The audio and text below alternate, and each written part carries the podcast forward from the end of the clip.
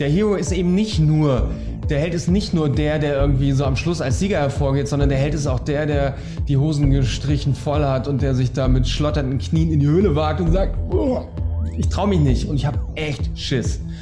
Und, und das ist es, glaube ich. Also der Charakter ist ja dann auch nur äh, anfassbar oder du bist für den anderen nur erreichbar, wenn du auch mal sagst so. Und das sind die Bereiche, da glänze ich gar nicht. Da bin ich irgendwie auch nur, auch nur ein Mensch in Anführungsstrichen und ich traue mich das auch zu sagen. Rebellentalk, der große Freiheit.com.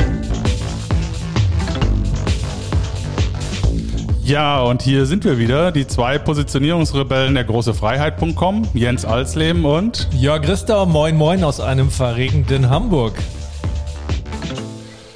Ja, hier hat eben der Blitz eingeschlagen und zwar direkt vorm Rathaus. Das ist die Ähm, Ministerkonferenz. Genau. Das liegt an der Ministerkonferenz, haben wir gesagt, die heute hier stattfindet. Ja, also, äh, wir sind äh, natürlich wieder nicht alleine, sondern wir haben äh, heute einen tollen Gast, ähm, den wir schon lange gut kennen und gerne und richtig gut leiden mögen, den Gerd Samland. Und der Gerd wird ein bisschen was über seine Transformation erzählen ähm, und äh, vor, vor allen Dingen über das, was er jetzt heute macht, was wir total spannend finden.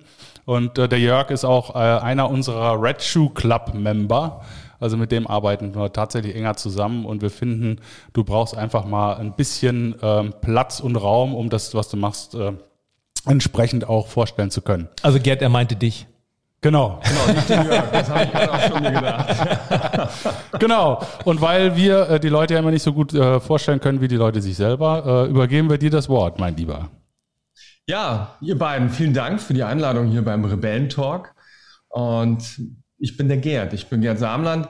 Ich bin Regisseur und Coach. Und das ist auch schon meine Transformation. Ich habe die letzten 20 Jahre damit verbracht, Filme zu machen. Filme von Dokumentarfilmen über Imagefilm bis hin zu change-begleitenden Prozessfilmen. Und habe das unter dem Namen Blickwechsel gemacht. Mir ging es immer darum, den Menschen ja einfach einen Perspektivwechsel mit den Filmen zu ermöglichen und auch in den Dialog gehen zu können. Und vor ja, Anfang dieses Jahres habe ich meine neue Firma gegründet, True North Academy. Und da geht es um Coaching, um Change. Da geht es nicht mehr um das nach außen zeigen, sondern es geht um die Reise nach innen. Und das ist so meine Transformation, von der ich heute gerne sprechen will und mit der ich über euch reden will. Also das ist quasi dein Blickwechsel. Genau, mein persönlicher Blickwechsel ist vom Film hin zum Coach. Was hat dich denn mal motiviert, zum Film überhaupt zu gehen? Also gibt es da einen Zusammenhang äh, oder gibt es eine, eine rote Linie jetzt zwischen deiner Filmkarriere und deiner Coach-Karriere? Weil das ist ja schon was anderes. Oder nicht? Ja, was hat, super Frage, was hat mich motiviert, äh, zum Film zu gehen? Ich habe damals äh, nach dem Abi mir überlegt, was willst du werden und hatte eigentlich total Lust, Meeresbiologe zu werden und habe dann auch mit Bio angefangen, habe dann aber schnell gemerkt, so, boah, jetzt hier alle Tiere und Pflanzen auswendig lernen und dann in acht Jahren vielleicht mal in die Thematik einzusteigen und selbst was machen zu können, hatte ich keine Lust. Und da ich schon gerne gereist bin, fand ich Ethnologie, Völkerkunde total spannend. Das war sowas, fremde Kulturen, wie funktionieren die, warum gibt's die? Und die Ethnologie war auch oder ist das Fach, ist noch nicht ganz ausgestorben, aber hatte natürlich früher mehr Brisanz zur Kolonialzeit. Wie sind Naturvölker oder auch schriftlose Völker? Wie funktionieren die? Die haben ja nichts aufgeschrieben, da können wir keine Bücher studieren. Das heißt, wir müssen da hinfahren und Feldforschung machen, deren Sprache erstmal lernen und gucken, was die denn für interessante kulturelle Mechanismen etabliert haben. Ganz unterschiedliche Art und Weise auf der ganzen Welt. Und da bin ich schnell zum Film gekommen, weil ich gemerkt habe, was kann besser solche Erfahrungen oder auch solche Einblicke in fremde Kulturen transportieren als ein Film? Weil ich kann natürlich darüber schreiben, aber dann geht das wieder komplett durch meinen eigenen Bias durch. Aber wenn ich einen Film mache und das so mache, dass man auch sieht, wer ich bin und wie die anderen sind und wie unser Verhältnis ist, kann ich sehr gut auf emotionale Weise und spannender Weise diese Geschichten direkt transformieren und rüberbringen. Und so kam ich zum Film und da bin ich dann erstmal geblieben für die nächsten 20 Jahre nach dem Studium. Aber die Basis war die Ethnologie und Ethnologie, wenn ich dich so höre, dann ist es Interesse an Menschen. Genau, Interesse an Menschen, Interesse an Kommunikation, aber auch ein großes Interesse an Spiritualität und an Ritualen. Das fand ich immer das Spannendste daran. Die Naturvölker hatten noch viel mehr Rituale, haben sie heutzutage auch noch mehr als wir. Wir bauen die Rituale ja hier sukzessive ab in unserer Kultur. Das heißt, äh, wer geht sonntags noch in die Kirche? Äh, wie oft wird die Erstkommunion bei den Katholiken oder die, ich weiß gar nicht, wie es bei den Konfirmation. Die? Konfirmation. Konfirmation. Äh, wie sehr wird die wirklich noch auf einer tiefen Ebene zelebriert? Oder auch genau diese Übergangsrituale. Also was passiert, wenn wir jetzt äh, vom äh, Jungen zum Erwachsenen werden? Und gibt es da wirklich Rituale, die uns wirklich mitnehmen, die uns wirklich helfen, in diesen Transformationsphasen in unserem Erwachsenenleben auch weiterzukommen? Was ich gerade hinter mir habe, diese Art der Midlife-Phase, wo man nochmal alles hinterfragt und wie kommst du dann in die nächste Phase? Und das fand ich immer total spannend und das ist auch immer für mich ein total interessantes Feld, um zu gucken, was gibt es da in anderen Kulturen und wie gehen sie damit um und was können wir auch heute davon lernen? Jetzt ist es ja so, du bist ja wie so ein Maler, der also äh, dann quasi sein ganzes Leben lang äh, mit seiner Malerbrille äh, betrachtet. Ne? Oder du bist ein äh, Architekt, der äh, alles irgendwie gedanklich baut. So bist du eben ein Menschbeobachter, der auch zwischen diesen unterschiedlichen Systemen äh, immer wieder hin und her gesprungen ist, zumindest früher und sich dann so seine Gedanken macht. Und deine Gedanken und deine Erfahrungen, die führen dich dann selber zu einem persönlichen Wachstum. Wenn du jetzt mal heute so zurückguckst ähm, zu äh, den äh, Anfängen äh, und den Ideen, die du damals auch hattest, äh, was du mit deinen Filmen transportieren wolltest, so was sind so deine Takeaways? Äh, was ist das, was du als Kulturbeobachter heute sagen würdest? Was unterscheidet äh, unsere Kultur maßgeblich von diesen Urstämmen? Ja, um, ich finde die Frage ist, ist eine tolle Frage. So Menschbeobachter finde ich auch äh, ein schönes Wort. So in der Ethnologie geht es tatsächlich um die teilnehmende Beobachtung. Das ist so die die Königsdisziplin, die die Ethnologie auch von anderen dann oft doch quantitativ arbeitenden Wissenschaften, also qualitativ reinzugehen, dabei zu sein und teilnehmend zu beobachten und zu gucken, was kann ich hier für, für Muster erkennen. Also meine Motivation war auch tatsächlich immer zu gucken, ich äh, erkenne irgendwelche äh, Strategien, ich erkenne irgendwelche Muster und wie kann ich anderen davon berichten? Also wie kann ich meine Erfahrung an andere weitergeben? Und wie kann ich den anderen Menschen dann diese neuen Welten eröffnen und vielleicht auch ihren Horizont so weit erweitern, dass sie Lösungen finden für Themen, für die sie vorher noch keine Antworten hatten? Ähm, unser Kernthema ist ja das Thema Führung. Und wenn du, wenn wir von, von Völkern sprechen, von Menschen sprechen, dann gibt es ja immer Menschen, die das Volk in eine Richtung führen. Ob das jetzt beim Indianer der Häuptling ist oder, oder äh, ich glaube bei den Aborigines, weiß ich nicht, wie das heißt. Und ich glaube auch Aborigine ist nicht der wertschätzende äh, Ausdruck dafür. Aber letztendlich geht es ja immer darum, und das ist ja ureigen menschlich, dass wir unsere Lebensqualität verbessern. So, und, und da gibt es jemanden, der das hauptverantwortlich macht, das ist eben der Stammesführer oder wie auch immer. Gibt es da Unterschiede, Parallelen, Gemeinsamkeiten? Was ist so deine Erfahrung aus deinen Beobachtungen? Ja, äh, vorweg nochmal ganz kurz, du hast recht, so Aborigine sagt man nicht. Das ist natürlich in den letzten Jahrhunderten immer sehr abwertend gebraucht worden, sind die indigenen Australier oder die indigenen Amerikaner. Ne? Das ist so der, der PC, der politisch korrekte Ansprache. Ja, zum Thema Führung. Was habe ich da erlebt? Das ist eigentlich eine sehr spannende Frage, weil letztendlich ging es auch nie so richtig um Führung. Was ich äh, für mich da rausgezogen habe, war, also meine beiden Themen waren zum einen, das waren die, die Rainbow People in Irland, da habe ich eine Feldforschung gemacht, das waren die alternativen Aussteiger, die aus dem, aus unserem Lebenskontext ausgestiegen sind, um als Selbstversorger in Irland zu leben. Und das waren tatsächlich auch die indigenen Australier. Und da hatte ich mich auf die, auf die modernen indigenen Australier spezialisiert, also die, die auch Filmproduktion haben, die selbst die, die Medien nutzen, um ihre Geschichten zu erzählen.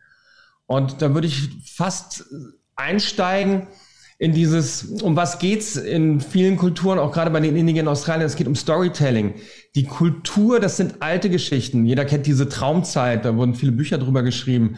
Und in der Traumzeit, da wurde die Welt erschaffen. Aber diese alten Geschichten, so wie auch die Geschichten, die wir aus der Bibel kennen, die sind bei den indigenen Australiern immer dann, also du hast die Verantwortung, diese Geschichte wieder neu zu erzählen, jeden Tag. Das heißt, du läufst diese Traumpfade ab und erzählst den jüngeren Generationen immer wieder diese Geschichte. Was ist hier passiert? Warum ist hier dieser Felsen? Warum ist hier dieser Fluss? Hat hier die Schlange Yolungo, hat hier die, die Schwestern aufgefressen und deswegen ist jetzt hier diese drei Wasserlöcher sind deswegen entstanden und hier sind die Ameisen lang gelaufen. Und Führung habe ich erlebt als etwas, das durch die Narration entstanden ist. Das heißt, es gibt Geschichten, die werden wiedererzählt und die man lernt aus den Geschichten. Sie sind nicht ganz so so starr in der Interpretation. Und das fand ich immer sehr sympathisch, dass sie verändern sich natürlich auch. Alles, was jetzt oral tradiert wird, das hat immer wieder ein leicht anderes Geschmäckle, weil es jeder ein bisschen anders erzählt und es geht was verloren, es kommt was Neues hinzu. Und ich würde sogar fast so weit gehen, dass für mich auch Führung im Erzählen von Geschichten funktioniert. Und das war ja auch in den letzten 20 Jahren äh, des Filmemachens, ging es ja auch immer wieder darum, ich hatte viele Kunden, waren Führungskräfte, die haben gesagt, Gerd, wie kriege ich die Mannschaft ins Boot? Wir haben jetzt einen Change vor und irgendwie merke ich, ich muss die irgendwie emotional abholen. Und dann haben wir Filme gemacht und uns überlegt gemeinsam, welche Geschichte wollen wir denn erzählen und wie können wir die erzählen? Machen wir das mit Interviews oder machen wir das vielleicht sogar mit animierten Figuren? Aber es ging immer darum, eine Geschichte zu erzählen, die den anderen emotional berührt, sodass er von sich aus entscheidet, ich gehe auch diesen Weg. Das ist ja auch in unserer Kultur verankert, wenn du jetzt äh, Grimms Märchen nimmst zum Beispiel oder auch Struwwelpeter. Das sind alles Geschichten, die, äh, die uns ja oder den, den Kindern, die, denen die erzählt wird, in gewisser Weise auch eine erzieherische Wirkung hat. Also ist dann Führung auch in der Form von, von Erziehung. Und ähm, der Uruluru in äh, Australien ist ja, ähm, ich weiß nicht, ob ihr da auch wart, da sind ja so einige Geschichten äh, in dem Felsen drin. Also aufgrund der Felsformation werden dann ja auch Geschichten erzählt. Das ist so ähnlich wie unsere Märchen. Und ist das der, der Kern der Führung oder gibt es dann auch welche, die sagen, wir gehen jetzt in diese Richtung in die Zukunft? Weil das andere ist ja schon gewesen. Was ist mit der Zukunft? Also wie gehen wir in die Zukunft? Weil die, die, ich sage jetzt nochmal das Wort Aborigines, die leben ja nur im Hier und Jetzt und, und, ähm, und deren Kultur ist wenig kompatibel mit anderen Kulturen, weil die eben auch nicht in die Zukunft planen. Ähm, wie ist da der, hast du da mitgekriegt, wie der, wie der Umschwung ist, weil du sagtest, du bist ja auch bei den Modernen gewesen. Wie, äh, äh was passiert da mit, mit, mit, äh, ähm, ja, mit, mit deren Kultur, mit deren Führung des Lebens? Weil letztendlich auch True North ist ja letztendlich, da geht es ja um Lebensführung. Ne? Also da ist, das ist ja im Grunde der Beginn von jeglicher Führung. Hast du da etwas erkannt oder, oder etwas äh, erlebt? Ja, auf jeden Fall. Und ganz wichtig nochmal, das passiert mir auch immer, es ist ganz wichtig, nicht zu sagen, die Aborigines sind so und so, weil genau wie jetzt der Jörg und der Jens und der Gerd ganz unterschiedlich sind, obwohl wir alle Deutsche sind erstmal. Da, das ist natürlich, das habe ich gelernt in der Zusammenarbeit auch, dass, es, dass die da ganz sensibel darauf reagieren, weil man doch ganz schnell abgestempelt wird. So, du bist jetzt das und deswegen hast du so zu sein. Aber die Menschen, die ich auch in meinem, in dem Film, den ich damals gemacht habe, besucht habe, das waren genau die, die sich äh, quasi in die Zukunft bewegt haben. Zum einen haben die indigenen Australier natürlich immer noch große Landrechts äh, klagen, wo sie versuchen, wieder diese Orte zurückzukommen, die für sie sehr wichtig sind. Und da, wo die Interessen aufeinanderstoßen zwischen Minengesellschaften, weil da jetzt ein Haufen Uran irgendwo liegt, haben sie natürlich keine Chance. Also es gibt immer wieder Orte, wo jetzt kein, äh, kein Eisenerz abgebaut werden kann und nichts äh, Wertvolles im Boden ist. Da bekommen sie das Land zurück. Und das heißt für sie auch nicht, das Land zurückbekommen, jetzt bauen wir da was, sondern dann ist es einfach frei, das Land wieder. Weil es gehört letztendlich auch keinem. Man hat die Verantwortung für das Land. Und äh, das ist ähm, ganz, ganz spannende, ganz spannendes Besitzdenken auch. Und in die Zukunft gehen heißt auch, und da sind wir auch wieder bei den Geschichten, zu zeigen, so, das sind unsere Themen und wir, wir können darüber reden. Und das war damals, wie ich meinen Magister oder mein, ich hatte in den Ende der 90er Jahre, da ging das Internet ja gerade erst los. Ich meine, vielleicht erinnert ihr euch noch, da hatten wir alle noch nicht so richtig die Smartphones am Start. AOL. Ich bin drin. AOL. Und, und so meine, meine erste Oberseminararbeit ging damals über die Präsenz der indigenen Australier im Internet. Und da gab es, glaube ich, 250 äh, Seiten von indigenen Australiern, die sich da präsentiert haben und zum ersten Mal auch die Möglichkeit hatten, jetzt komplett ohne diese Machtstrukturen des, ich muss einen Verlag haben, ich brauche einen Fernsehsender, also ohne die Zensur, die da auch irgendwie kam oder auch diesen, diese Ausrichtung, die diese Massenmedien immer hatten und die gesagt haben, das interessiert nicht, das guckt sich eh keiner an, konnten sie im Internet einfach ihre Themen, ihre Geschichten erzählen. Für eine ganz kleine Zielgruppe. Das war das erste Mal, das fand ich damals auch so spannend, das Internet als ein wirklich ein demokratisierendes Medium, das können wir uns heute gar nicht mehr vorstellen, dass jeder publizieren kann. Jeder kann sich eine Webseite bauen und seine Meinung kundtun. Und wenn er Relevanz hat, dann können sich das alle Menschen auf der ganzen Welt angucken. Wenn sie nicht gerade jetzt hinter einer Firewall in China sitzen und man da nicht äh, systemkonform ist. Aber damals war das natürlich noch gar kein Thema.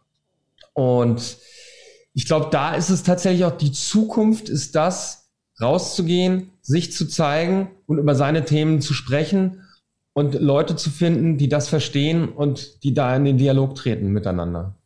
Jetzt sind wir natürlich in der westlichen Welt ein bisschen anders gestrickt. Da geht es ja immer darum, Ziele zu setzen und Ziele zu erreichen äh, und irgendwo hinzustreben äh, und äh, von irgendwo wegzukommen. Und eben das, wir versuchen ja gerade das Hier und Jetzt neu zu erfinden, ähm, aber sind trotzdem ja anders geprägt. Das Thema True North, ähm, was ja letztendlich auch aus, auf Basis dieser Erfahrung, die du gemacht hast über die vielen Jahre, auch des Storytellings ähm, begleiten hier in der westlichen Welt. Ähm, das ist ja auch, ähm, ich sag mal, eher zukunftsorientiert. Aber vielleicht erzählst du da mal, wie hat's dich da hingebracht und was, was verbirgt sich da dahinter, hinter diesem True North-Gedanken? Genau, mein True North, mein neuestes Baby, wie hat's mich da hingebracht? Also meine Reise ging dann ja so, ich habe dann die Filme gemacht, habe äh, Dokumentarfilme war immer mein Traum, die habe ich auch gemacht, aber immer nur zwischendurch, weil das war viel Anlauf und viel Vorbereitung und viel Filmförderung beantragen.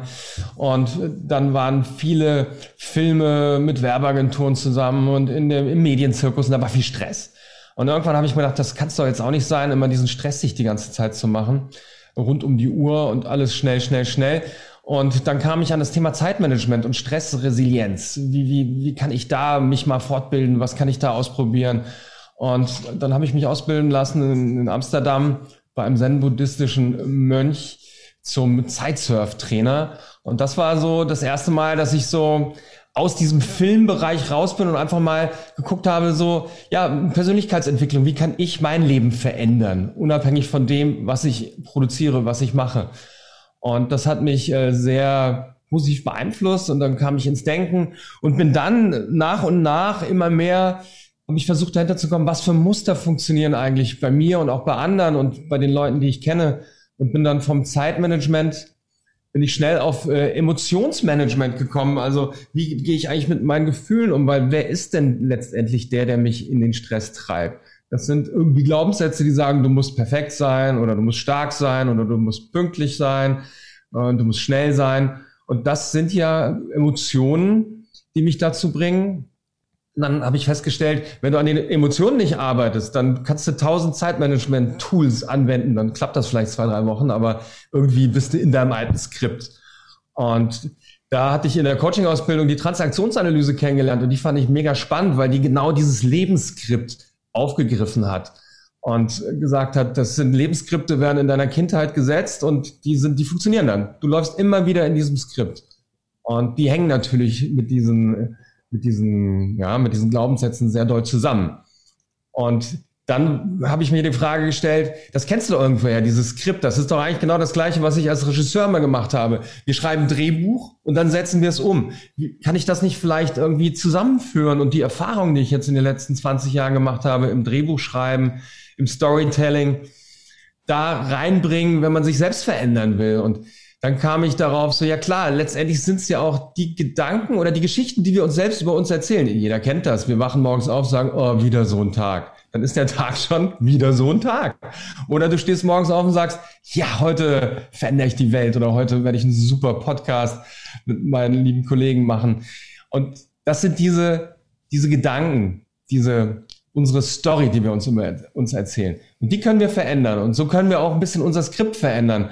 Und das ist so dieser Gedanke von True North, weil was steht darüber? Es kann natürlich nur funktionieren, glaube ich, wenn du so ein übergeordnetes Ziel hast, wenn du quasi diese, diese Orientierung hast und diesen Nordstern auch hast und weißt, da will ich hin. Und dafür lohnt sich heute irgendwie gut drauf zu sein. Dafür lohnt sich auch mal durch die schlechten Gefühle durchzugehen, weil das ist mein Ziel. Und immer wieder in den letzten 20 Jahren habe ich das auch erlebt.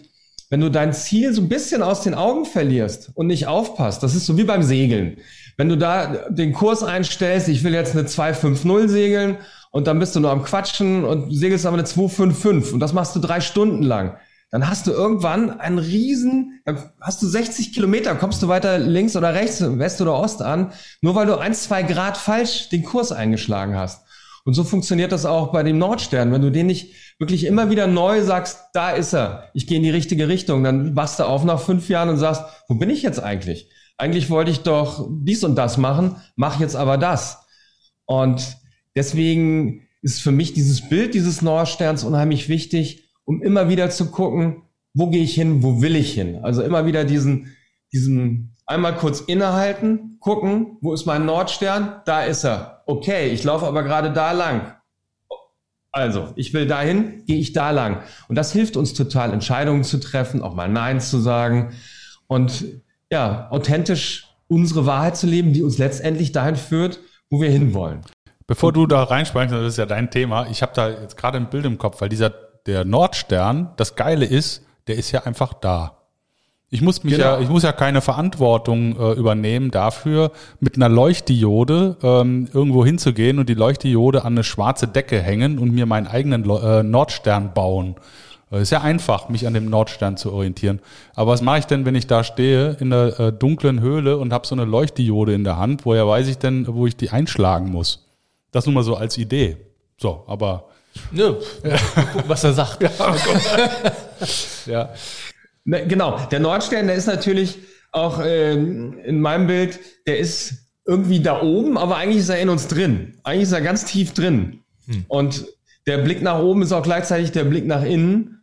Und es gibt natürlich noch, äh, also er ist da, aber man muss ihn auch sehen. Man muss manchmal so ein paar Nebelschwaden wegräumen und den Zugang zu ihm finden, weil er versteckt sich auch manchmal hinter so ganz doofen Gefühlen hinter so, so Angst und, und, und so Dä Dämonen nennt man das. Und das ist so, so dieser zweite Aspekt, den ich auch aus der, aus der Regieerfahrung mitbringe. Und das ist diese Heldenreise von Joseph Campbell. Das war auch ein Ethnologe, der alle Kulturen dieser Welt mal untersucht hat vor knapp 80 Jahren und festgestellt hat, wow, irgendwie sind die alle verschieden, aber es gibt ein, eine Universal, ein, ein Universum, also eine, ein, eine Universalgleichheit, sage ich mal. Es gibt einen Chor. Und das war diese, diese Reise des Helden, dass jemand oben, der hört den Ruf der Veränderung, da muss was passieren, dann hat er Angst, über die Schwelle zu gehen, dann geht er ins Unbekannte, erlebt Abenteuer, trifft den Dämonen und den muss er irgendwie besiegen. Und wenn er das schafft, kriegt er die, die Jungfrau den heiligen Gral, also kriegt die Belohnung und kommt wieder zurück als veränderter Mensch,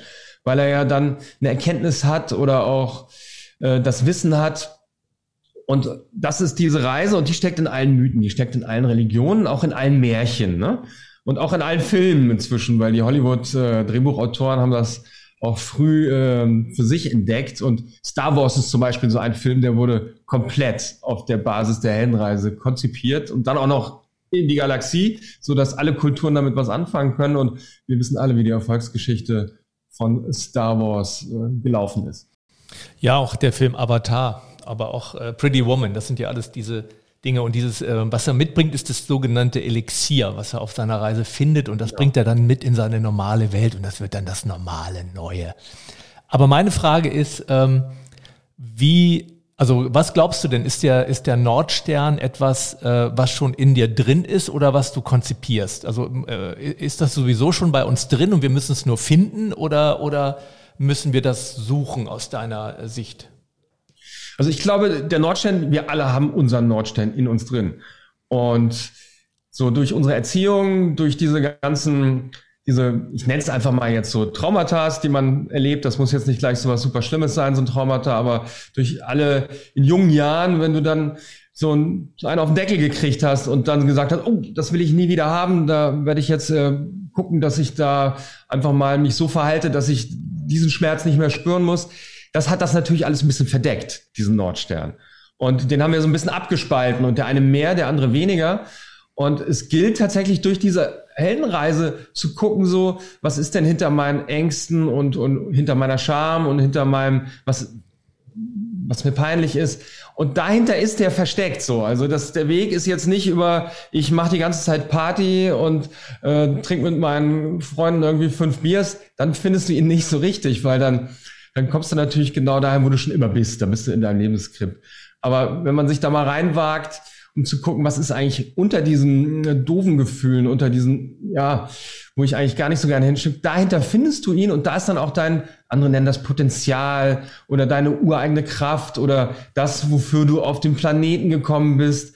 Und wenn du das hast und wenn du den damit Connection hast, also wenn du Verbindung hast mit diesem Nordstern, dann kannst du eigentlich alles machen, was du willst. Und ich glaube, dann stellt sich für dich auch nie wieder die Frage, ähm, welche Mechanismen muss ich jetzt hier an den Start bringen, um nicht mehr im Stress unterzugehen oder ja, dass ich immer wieder das Falsche mache oder mich immer wieder ausgenutzt fühle. Also wenn du diese direkte Connection zu diesem Nordstern hast und den spürst, dann bist du auf dem richtigen Pfad und dann kann ja auch nicht mehr viel passieren. Was natürlich, das will ich zum Abschluss noch sagen, das kommt auch aus dem Segeln, wenn du die Emotionen nicht geklärt hast, also dir nicht bewusst darüber bist, welche Emotionen dich lenken, dann ist das wie beim Segeln diese Missweisung. Ich weiß nicht, ob ihr das kennt. Mhm. Es gibt ja den geografischen Nordpol und den, den, den magnetischen Nordpol und die sind nicht immer deckend übereinander. Und es gibt Orte mit großen Missweisungen und da musst du tatsächlich am Kompass einstellen, da kannst du sagen, so 10 Grad Missweisung. Das heißt, da ist der Norden dann 10 Grad weiter im Osten oder im Westen. Und wenn du das nicht weißt, dann kannst du natürlich trotzdem sagen, ich folge irgendwie dem Kurs und bin auch ganz genau und landest trotzdem 500 Kilometer irgendwo in der Pampa und erreichst, triffst nicht die Insel oder triffst nicht den Ort. Und deswegen sind diese Emotionen, glaube ich, immer so entscheidend, dass man mit denen arbeitet und die auch ernst nimmt, weil die sagen dir auch ganz schnell, hast du jetzt die Missweisung bedacht oder auch nicht? Jetzt frage ich mich natürlich, wandert der Nordstern im Laufe des Lebens? Du, das ist eine philosophische Frage. Also Stand heute würde ich sagen, er wandert nicht, weil du wanderst zwar, aber der Nordstern, das ist ja dein, dein innerer Kern. So, und warum soll der Kern wandern? Der kann sich vielleicht ein bisschen vergrößern. oder der kann, der kann weicher werden oder, aber ich glaube, er wandert nicht. Ist denn ein Mensch aus deiner Sicht immer weit ent oder kann er äh, wirklich weit weg sein von seinem Kern? Oder gibt es oder ist dieser Nordstern so stark wie das äh, äh, wie das magnetische Norden, dass er irgendwie sich trotzdem, auch wenn er den nicht klar hat, dran lang bewegt?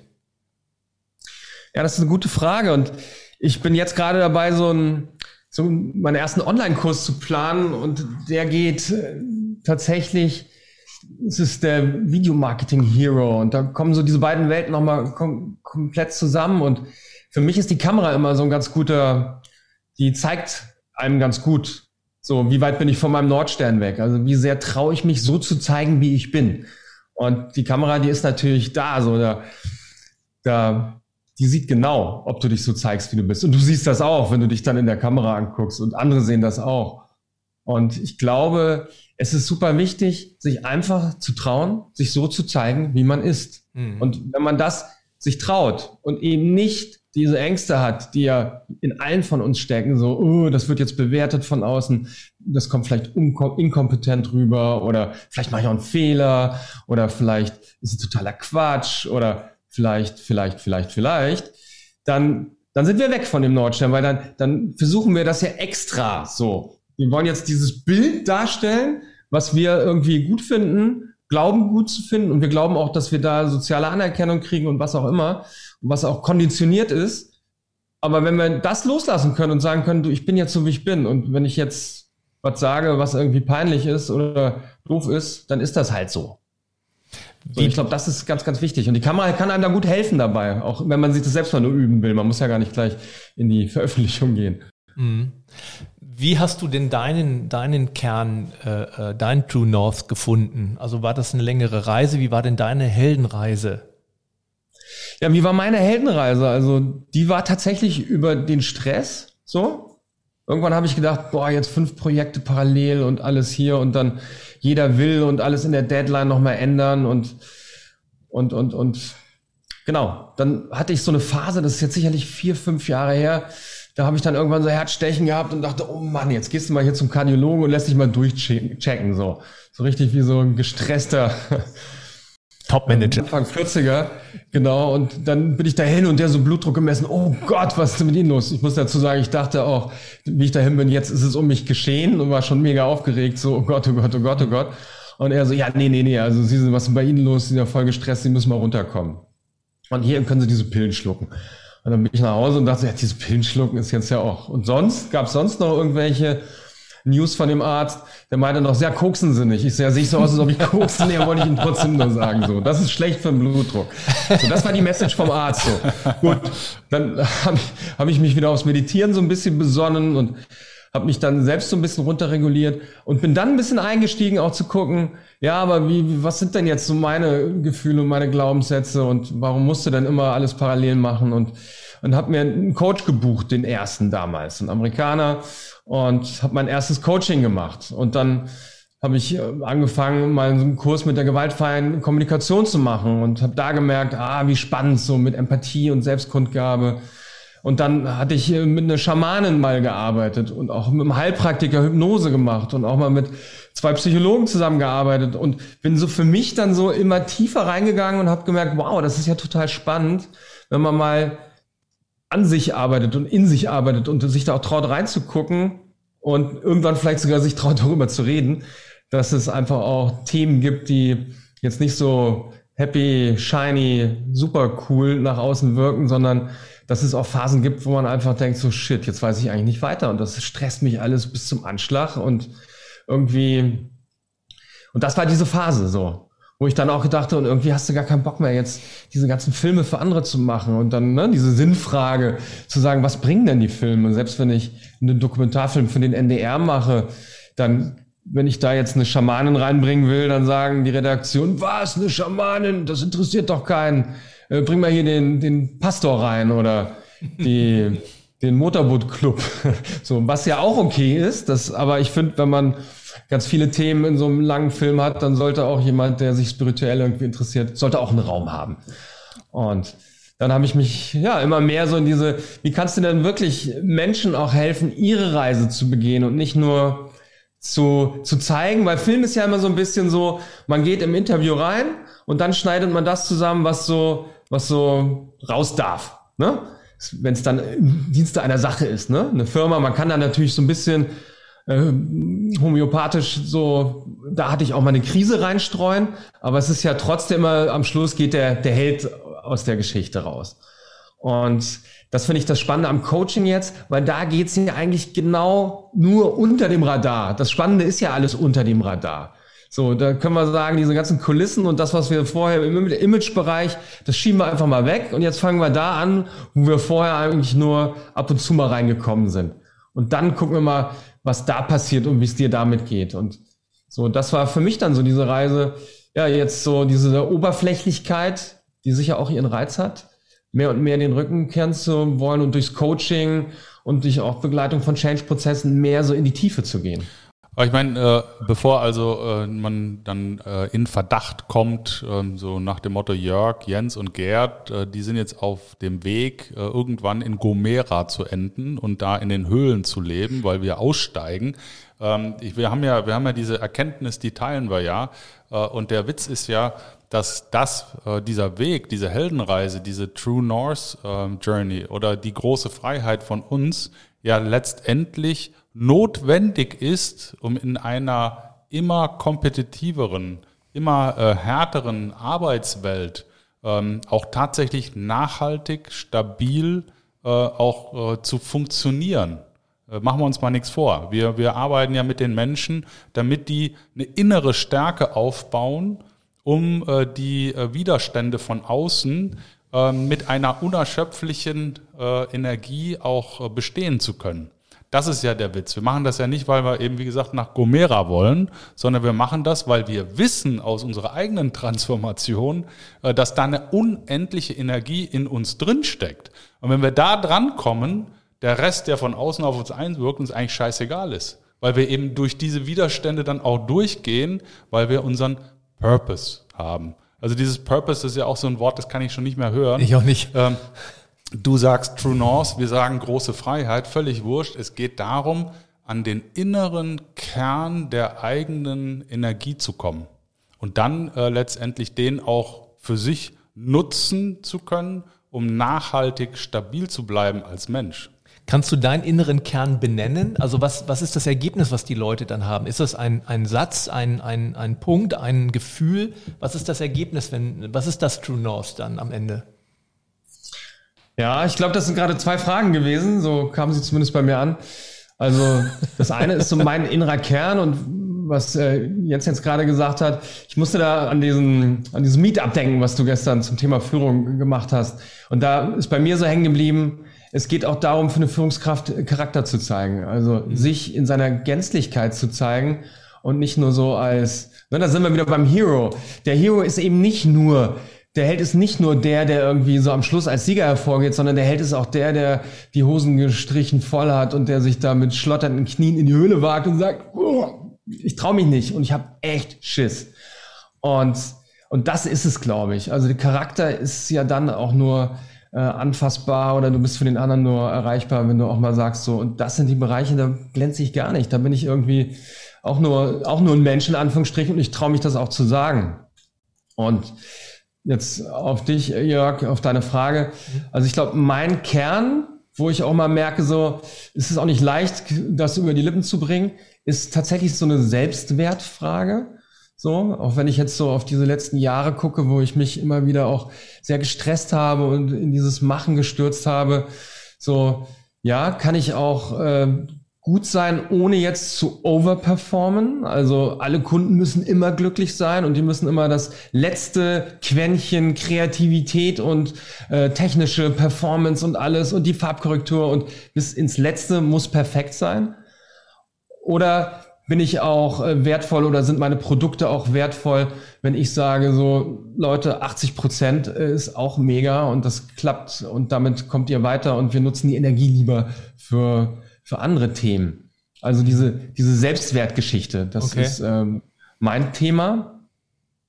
Und bei True North, ja, ich glaube, äh, wenn du dein True North gefunden hast oder was, was bleibt übrig oder was ist True North? Es ist zum einen die Reise nach innen, so, und zum anderen am Schluss danach, dass du weißt, du bist aus deiner Komfortzone gegangen und traust dich ein Stückchen mehr, dich zu zeigen, wie du bist. Und das mhm. ist wie eine Zwiebelschale. Also mhm. du bist nicht einmal, ne, es gibt ja viele, die sagen, mach den Kurs bei mir oder nach einer Runde Coaching, das sind dann drei Monate, da bist du ein anderer Mensch. Das halte ich für Quatsch, weil dann hast du vielleicht eine Zwiebelschale, so pff, abgekriegt. Aber wir haben ganz, ganz viele, bis wir dann, also es ist so lebenslanges Lernen und lebenslanges Arbeiten. Aber immer dann, wenn du merkst, so, du kannst dich so, du kannst eine Sache annehmen an dir, dann weißt du, eine Zwiebelschale ist gefallen. Und das ist, glaube ich, dann hast ja. du den. Auch, auch da, äh, das, das Bild, äh, was mir da in den Kopf kommt und das äh, vereint uns ja auch, ist, wir sagen immer, wir, wir sind auf der, nimm mal ruhig das Wort Heldenreise. Ähm, wir sind diejenigen, die die Menschen auf ihrer Heldenreise ein Stück weit begleiten und ihnen auch die Hand äh, reichen, um äh, ihnen auch den Mut zuzusprechen, überhaupt auf diese Reise zu gehen, weil wir letztendlich auch wissen, diese Reise ist einfach wertvoll. Du hast ja gesagt, der, der Held kommt irgendwann zurück und hat sich einfach verändert. Und das ist ja bei uns auch. Ähm, das, äh, der Weg ist sicherlich nicht in zwei Wochen zu Ende, äh, aber jeder von uns, ähm, der sich damit beschäftigt, der bestätigt ja, dass es sich lohnt, dass es wirklich wertvoll ist, weil man auf diesem Weg auch ein Stück weit sich selber eben annehmen lernt. Und in dem Moment, wo ich mich annehmen lerne, bin ich immer unabhängiger von äußerem Judgment. Und darum geht's ja, dass wir uns dann im Äußeren nicht mehr an denen orientieren, äh, die uns beurteilen, sondern einfach sagen, okay, wir sind jetzt so, wie wir sind. Und nicht im narzisstischen Sinne, sondern im Sinne von einem Selbstwert und Selbstbewusstsein, und eben einem Corporate, Good Corporate Citizen. Also man kann ja durchaus äh, sehr menschgewandt und man wird auch immer mehr menschgewandt agieren und trotzdem in der Selbstliebe sein. Und das Kernthema von uns beiden äh, ist Selbstliebe im Management. Ja, weil auch da ist es so, und äh, das die, der Bogen für uns, du kannst nur Charakter zeigen in der Führung, wenn du dich selbst liebst nicht im narzisstischen, sondern in einem wertschätzenden, guten Freundsinne. Und das kannst du nur tun, wenn du dich annimmst und das kannst du nur tun, wenn du dich auf die Reise zu dir selbst begibst. Und so verstehe ich auch True North.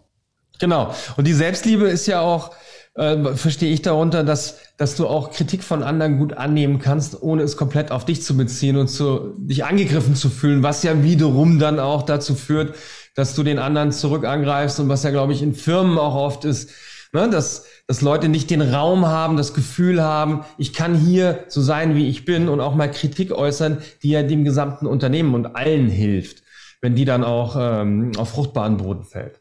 Selbstliebe ja. macht dich einfach frei. Frei von, ja. von irgendwelchen Bewertungen von außen, sondern du setzt dir selber deine Ziele. Und da kommen wir auch zurück zu dem, was du gerade gesagt hast. Bin ich auch mit 80 Prozent zufrieden? Wenn du damit zufrieden bist, ist das fein. Weil letztendlich, wenn du das nicht bist, wenn du dich davon abhängig machst, was dein Kunde will und viele Kunden, das wissen wir alle, da, da ist es nie genug, dann kommst du in eine Situation der Hetze. Und der, der, der, also du hetzt dann irgendwelchen Ergebnissen hinterher und der Wortstamm Hetze kommt von Hass. So, und das ist das Gegenteil von Selbstliebe. Und ähm, sich nicht hetzen zu lassen, geht nur dann, wenn du dich selber liebst. Und das ist das Gleiche, wenn du jetzt guckst bei diese ganzen Burnout-Kandidaten und so weiter. Das sind alles Menschen, die sich selbst hetzen aus einem Glauben heraus, es muss so sein. Oder die sich hetzen lassen. Also du kannst den inneren Antreiber auch haben in Form, ich bin nicht gut genug, dann läufst du immer irgendwas hinterher. Und du wirst niemals ankommen. Und in der Selbstliebe kommst du irgendwann an, und zwar bei dir. Und das ist das freiste Gefühl, was du überhaupt haben kannst. Ich schreibe ja auch gerade ein Buch zu dem Thema. Ja. ja, genau. Und das ist ja auch so, wenn du mich von außen haben willst, das ist okay, du bist okay, ja. das langt, dann wirst du es nie bekommen. Das wirst du nie Weil bekommen. Das musst du dir von dir selbst geben. Und was du jetzt gerade gesagt hast, ich sehe uns auch so als Mentoren so ein bisschen. Ne? So, wir kennen das ganz gut. Ich finde immer so, Herr der Ringe ziehe ich da immer gerne. Der Gandalf, der dann dem Frodo dieses Schwert gibt ne? und den Mantel, mit dem er unsichtbar wird das sind ja so beim Coaching auch so ein bisschen, gibt es so, ein, zwei Tools. Ich meine, wir haben alle ganz viele, aber vielleicht, aber so irgendwas, wo du sagst, so jetzt habe ich das Handwerkszeug, um mich auch rauszutrauen, um mich da in diese Höhle zu trauen und auf die Reise in diese unbekannte Welt zu wagen. Also aus der Komfortzone zu bewegen. Und da ist es immer wieder gut, auch jemanden an der Seite zu haben, der dich dann auch bei der Stange hält, wenn du dann denkst, ah, nee, ich mach's jetzt doch nicht oder ich bieg doch hier wieder ab. Was nochmal wichtig ist, finde ich in dem Kontext, Heldenreise, das klingt immer so nach Superman und so weiter. Und für uns ist das normaler Begriff, aber ich weiß, dass viele Menschen damit etwas verbinden, was ganz Großes ist. Und es muss, es geht nicht darum, Superman zu sein. Es geht darum, auch Held des Alltags zu sein und bestimmte Dinge Menschen weiterzuhelfen, weil ich mich selber aus meiner Komfortzone gewagt habe. Und es gibt nicht nur die eine Heldenreise. Es gibt viele kleine. Die eine kann mal ein bisschen größer sein, die andere mal ein bisschen kleiner sein. Aber es ist auch eine Heldenreise. Und es muss nicht der Supermann sein oder irgendwie sowas, sondern ein ganz normaler Mensch macht auch eine Heldenreise durch. Also ich habe, glaube ich, schon zig durchgemacht und da gibt es eine größere, eine kleinere. Aber letztendlich ist es immer, je mehr du dich zu, auf dich selber zubewegst, das ist immer eine, eine Heldenreise und die können auch ganz klein sein. Genau, das kann schon sein, wenn du irgendwie es nicht hinkriegst, äh, zweimal die Woche zu joggen. Zum und Beispiel. du machst es dann trotzdem. Also das, das ist genau, das ist diese Heldenreise ist einfach nur dieser Prozess. Genau. So aus seiner Komfortzone zu gehen, in den Schmerz zu gehen, sich den Schmerz anzugucken. Und das ist es letztendlich. Und das also Elixier ist dann zuzulassen. Genau. Und das Elixier ist dann, dass du merkst, dass es dir gut tut. Und dann wird das zu deinem neuen Normal Weil dann, wenn du öfter gelaufen bist, dann fehlt dir das. Und das ist dann das neue Normal.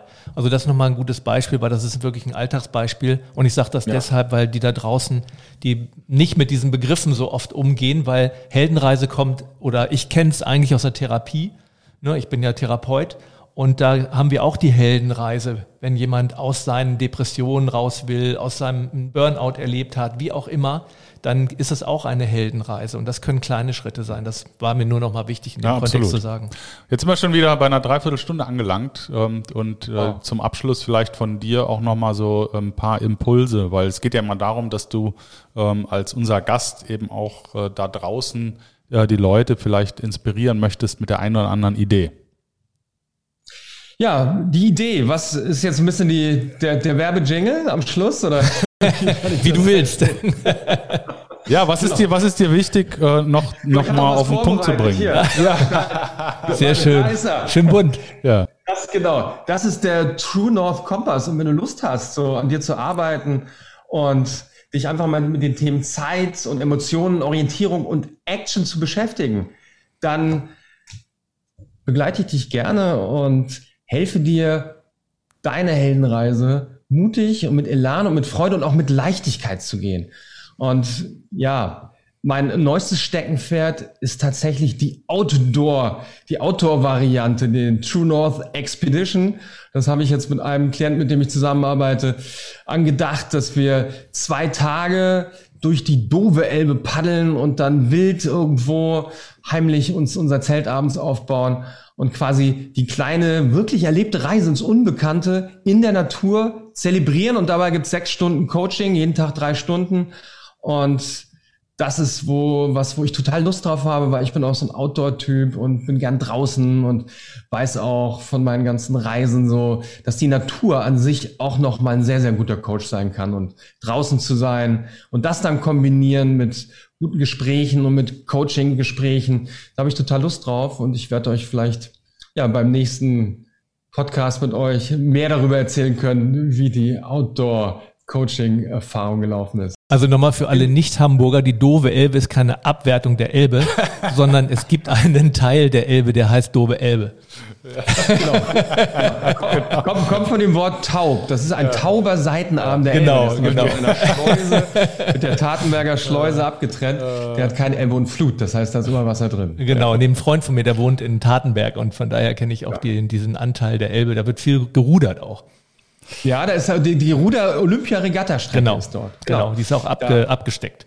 Okay, dann Gut. hätten wir das auch. Die das auch, die doofe Elbe. die ist keine, doofe keine Elbe. Abwertung der Elbe. Ja, und, und der Jörg und ich, wir machen ja auch Alster-Coaching. Ne? Das sind dann siebeneinhalb Kilometer, anderthalb Stunden äh, äh, um die, ähm, die Alster gehen. Äh, hilft auch. Aber Paddeln äh, und sonstiges, auch Durchschlageübungen äh, durch den Sachsenwald, äh, äh, Outdoor äh, in Verbindung mit tieferen Einblicken, äh, das äh, wirkt immer Wunder. Absolut. Gerd, mein Lieber, äh, vielen Dank äh, für deine Einblicke in äh, deine True North-Ansätze. Äh, Wir haben, glaube ich, sehr, sehr viele äh, Ansätze gemeinsam. Wir wünschen dir viel Erfolg äh, bei deinem neuen Baby. Und äh, ihr Leute da draußen, ihr werdet von uns gemeinsam noch einiges hören, was das Thema Storytelling angeht. Äh, das ist ein ganz, ganz wichtiger Aspekt. Und die Red Shoes, äh, die wir im Laufe der nächsten äh, Wochen und Monate jetzt auch immer wieder vorstellen, als Gruppe hinter der großen Freiheit oder mit der großen Freiheit, die werden dann äh, alle im, letztendlich um das Thema Führung herum Konzepte aufbereiten, die euch da draußen helfen sollen, ähm, als wunderbare Führungskräfte einfach noch ein bisschen besser zu werden. Und der Gerd ist einer unserer Red Shoes und deswegen haben wir uns heute auch besonders gefreut, dass er da war in unserem Podcast. Und äh, natürlich wünschen dir viel Erfolg. Genau. Also, halt die Ohren steif, äh, mach's bleib gut. gesund und munter, bis die Tage. Mach's gut. Vielen Dank. Ciao, ciao. Servus. Tschüss. Ciao, ciao. Rebellentalk. Der große Freiheit.com